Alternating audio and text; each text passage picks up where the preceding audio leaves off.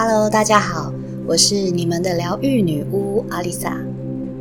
我想呢，我的频道如果想要点进来听的人，对灵性上都有开始感到好奇，或是已经开始有接触的人，那灵性成长的范围非常的广泛，也有各种不同的派系。不管是哪一种方式，只要你稍微开通了灵性的天线。你会有一些跟以往不同的思维方式，跟身体上的变化，我们称之为灵性觉醒。以下呢有几种症状，呃，我稍微举例，因为网络上的征兆呢有太多了，大家可以上网查查看你中了几个。以下呢是我自己很有感的几个例子。第一，睡眠习惯改变，例如说我个人本来是。一觉很容易是一觉到天亮的，也不太做梦的人。自从呢开始对灵性感到好奇之后，变得很常半夜醒过来，而且还会一直做奇怪又不合逻辑的梦。第二，旧的人事物再度出现，例如很久不见的朋友忽然联络了，或是想起了一个你很久都不曾想起的人。第三，改变饮食习惯。可能以前很爱吃肉的人呢，现在会想要吃蔬菜，对肉兴趣缺缺，尤其是对于以前很爱的加工食品，还有一些垃圾食物，会变得特别敏感，甚至在嗅觉也会有改变。以前喜欢的香水，现在就是会觉得它就是一种香料香精。第四，皮肤敏感，容易起疹子。或者是会有过敏啊、荨麻疹啊、长痘痘啊、疱疹之类的皮肤问题。第五，以前喜欢的事情忽然变得没兴趣，例如说你以前很爱跟朋友鬼混，那现在变得不太想要跟朋友这么常聚会，有时候还会觉得自己独处反而能做更多的事。第六，渴望知道人生的意义与生存的目标。不再向外索求，进而改成向内探索。第七，以前玩在一起的朋友，一个个也突然没联络了，身边又刚好出现了可以一起成长的伙伴。那不管是在工作上啊，心灵上，你会知道你跟他的关系会让彼此都成为更好的人。第八，情绪波动很大，可能你看电视这一台呢，让你笑到肚子痛。转下一台，又立刻让你红了眼眶，感觉自己比演员还要有感情。第九，常常看到某一组数字，或是在某一天听到同一天里听到某一首歌很多次，又或是不同的朋友不约而同对你说了一样的话。第十，电器、三 C 物品时常宕机，或者是短暂时间的故障。第十一，越来越多的巧合，跟你常常还在想的事情，它就发生了。第十二，常常有预感，而且第六感直觉变得越来越准。上述这些现象呢，都是灵性开始觉醒的症状。如果你有这些症状的话呢，恭喜你，你已经在觉醒的道路上。其实觉醒的症状很多。那这些是我在刚接触灵性的初期感受到最明显的事情，但我今天特别想要聊的是第六感这件事情。呃，大部分的时候它都是好的，我们可以提前心理建设，甚至是提前防范。那当然也有人说，我的第六感爆发的时候，大概就是我要俩搞的时候，八九不离十。嗯。当然，这个也是独特的第六感啊，但这种第六感我就不好说它是好还是不好。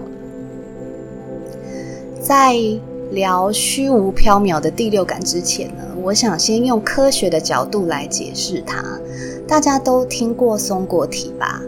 那松果体它又称为松果腺，是人体大脑中的一个腺体。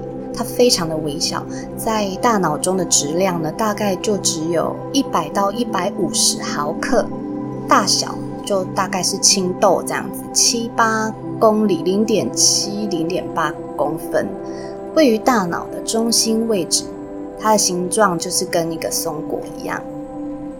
那松果体它主要的工作呢，就是在晚上分泌褪黑激素，在白天呢是没有分泌褪黑激素的功能的。那褪黑激素是干嘛的呢？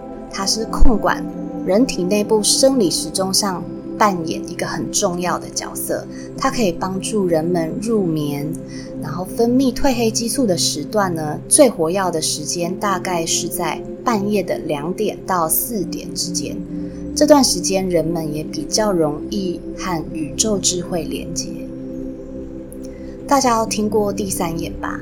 那第三眼的位置，它是在眉心的中间，就跟松果体的位置是一样的。就是一个是在我们讲的眉心中间，我们是看得到是在外面。那松果体的位置就是在大脑里面。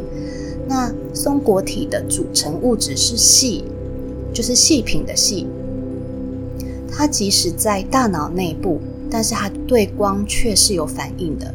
而眼睛呢？我们人体的眼睛里面的水晶体所组成的物质也是细，所以从呃生物进化的角度来看，松果线代表一种萎缩的感光器，所以又称作松果之眼，又或是第三眼。那至今的医学跟科学呢，其实到现在都还没有厘清松果体的功能。跟运作方式，我们只知道它会分泌褪黑激素，它可以说是一个充满谜团的器官。不过，一旦回溯到历史，你就会发现，古时候的人呢，其实已经将松果体视为重要的器官。在古埃及的壁画、希腊神话的绘画，或者是基督宗教的建筑物当中，松果体都以松果形状的图案出现过无数次。大家如果对松果体有兴趣的话，我推荐一本书，叫做《松果体的奇迹》。这是我在刚接触灵性成长时候所看的一本书，因为我喜欢在科学里面找到灵性的答案。当你看完这本书，你会发现，原来人体有这么多我们不知道的奥秘。透过这些呢，你可以唤醒自己的内在潜能，甚至你能改写改写你的人生或身体的剧本哦。从灵修的观点来说，开启了第三眼，就是灵性觉醒的征兆。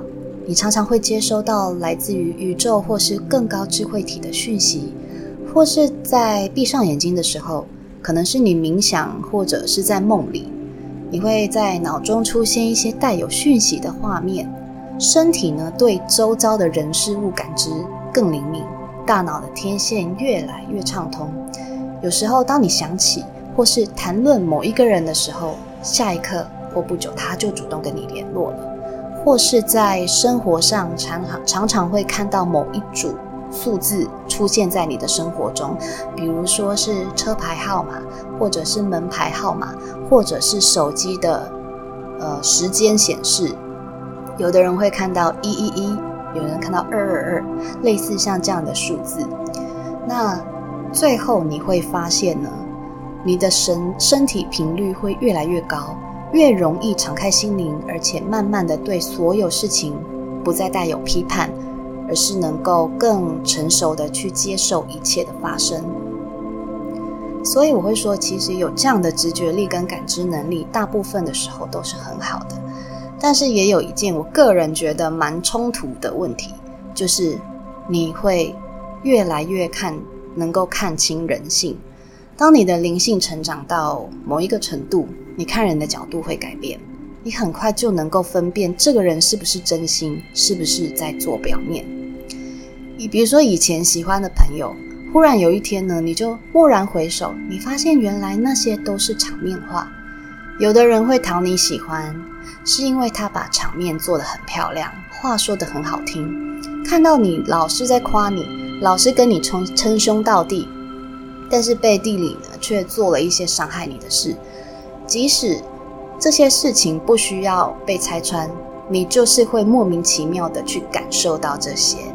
不知道为什么，你跟他相处的时候，你开始会觉得不自在、不舒服，甚至想要逃离现场。这就是你的直觉在阻止你受伤。当然呢，你可能会有疑问：如果是自己胡思乱想而去错怪了别人怎么办？嗯，我也在冥想的时候问了自己这个问题。我也担心是自己的小我出来搅局，怕冥想的过程呢，其实就是我自己的情绪。所以我又继续问了自己：如果我以为的那个好朋友真的是人前一套人后一套，那我会希望他有什么样的惩罚呢？嗯，其实我想了一下，我希望他过得不好吗？我希望他得到任何惩罚吗？嗯，没有哎，我其实没有想要诅咒他，他过得好不好，其实跟我一点关系都没有。过得不好，对我也没有比较好啊。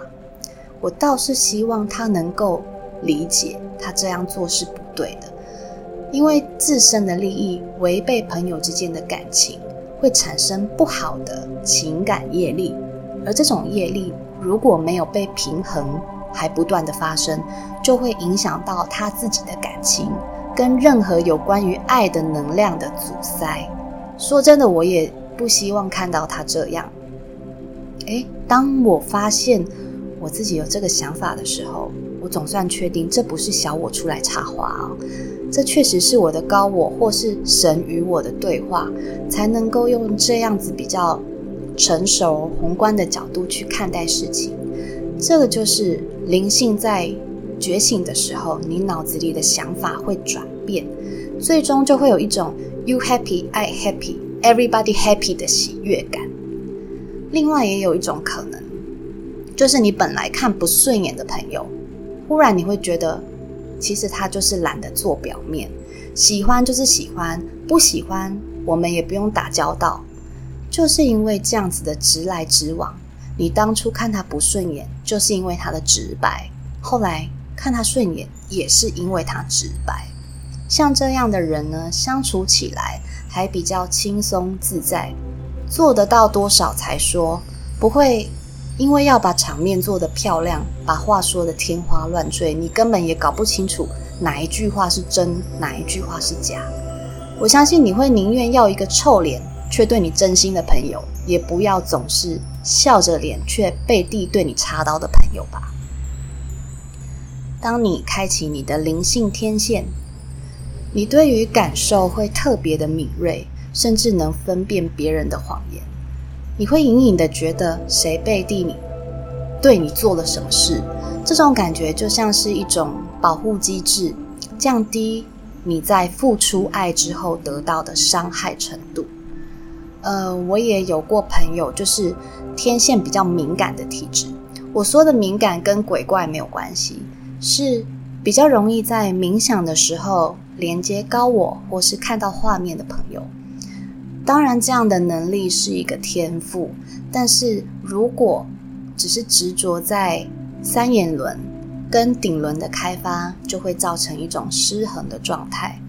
以古印度的阿育吠陀疗法。其中的七脉轮来说，人体有七个能量中心，对于身体的各个器官机能、感情、精神上都有影响。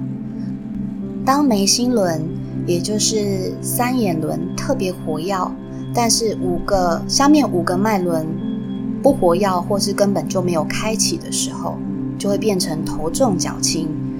所以每个脉轮都要兼顾到，才不会让你的直觉力变成神经质哦。只要感受到灵性觉醒的征兆，相信呢你会突然对这方面很感兴趣。请你抓住这个时机点，好好去探讨你想要知道什么问题，并寻求答案。可能是对于人生的规划，醒思自己该做什么改变，或者是。该舍弃什么不会让你成长的想法，这些都会让你成为一个更好的人。重点是你会过得越来越开心，因为当你认真的活着，并且学着享受人生、热爱生命，你就会在无意识当中放下很多困住你自己已久的执念与批判，迎来真正的幸福。我是阿丽萨。我是你们的疗愈女巫，我在九又四分之三月台等你。